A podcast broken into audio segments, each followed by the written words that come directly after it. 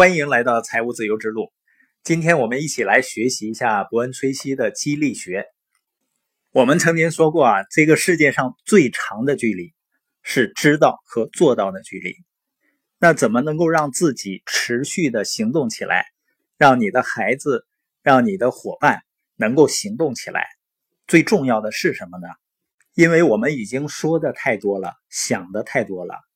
传奇教练卢霍尔兹曾经说过啊。归根结底，说的总比做的多。很短的一句话，它解释了当今人们面临的最大的困境之一。我们都在说，我们想要经济富裕，想要让家人幸福。然而呢，话音落下，却很少有人会用特定的行动去让自己直接去靠近那些目标。我理解人们为什么不喜欢打鸡血呢？就是有的人呢，他有了积极的情绪，有了美妙的梦想，就是没有积极的行动。这样的人呢，会感觉非常累的，因为让你感到疲劳的不是你做的事情，而是你知道自己该做却没做的事儿。那一个人从说到到做到，最需要的是什么呢？包括你的孩子、你的伙伴要行动起来，他们最需要什么呢？需要激励。我们都需要以目标为导向的激励，这种激励呢，它就像一种燃料一样，能够推动我们穿越漫长而且模糊不清的路，走向人生的目的地。接下来的播音呢，就是帮助我们学习如何获得激励，如何在艰难的阶段保持激励。因为呢，激励也是一门科学，如果能把激励作为目标实施到生活中，那么你。一定能够创造你想要的结果。你知道我在成长过程中所得到的最大的激励是什么呢？因为我没有好的学历啊，也没有口才，性格极度内向，人际关系能力呢几乎为零。所以呢，我认为我的人生呢就是定型了。直到我在系统中不断的学习，突然有一天呢，我意识到了命运还是掌握在我自己手里的。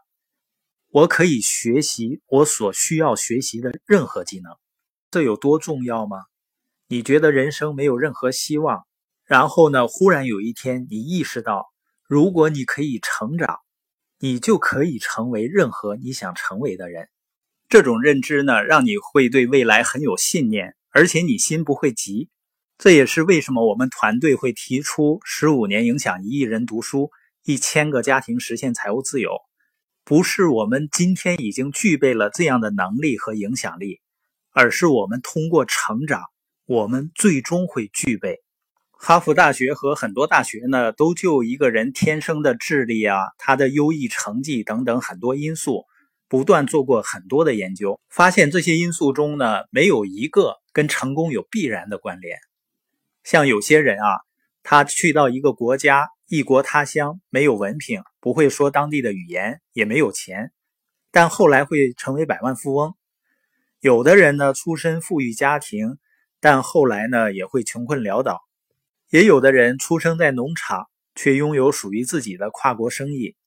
完全是由个人的成长和行动所决定的。每一个个体呢，都具备成就非凡的潜力，他们只是需要学习怎么去做就可以了。本节播音的重点呢，就是每一个人要想行动起来，最需要的是什么？就是以目标为导向的激励。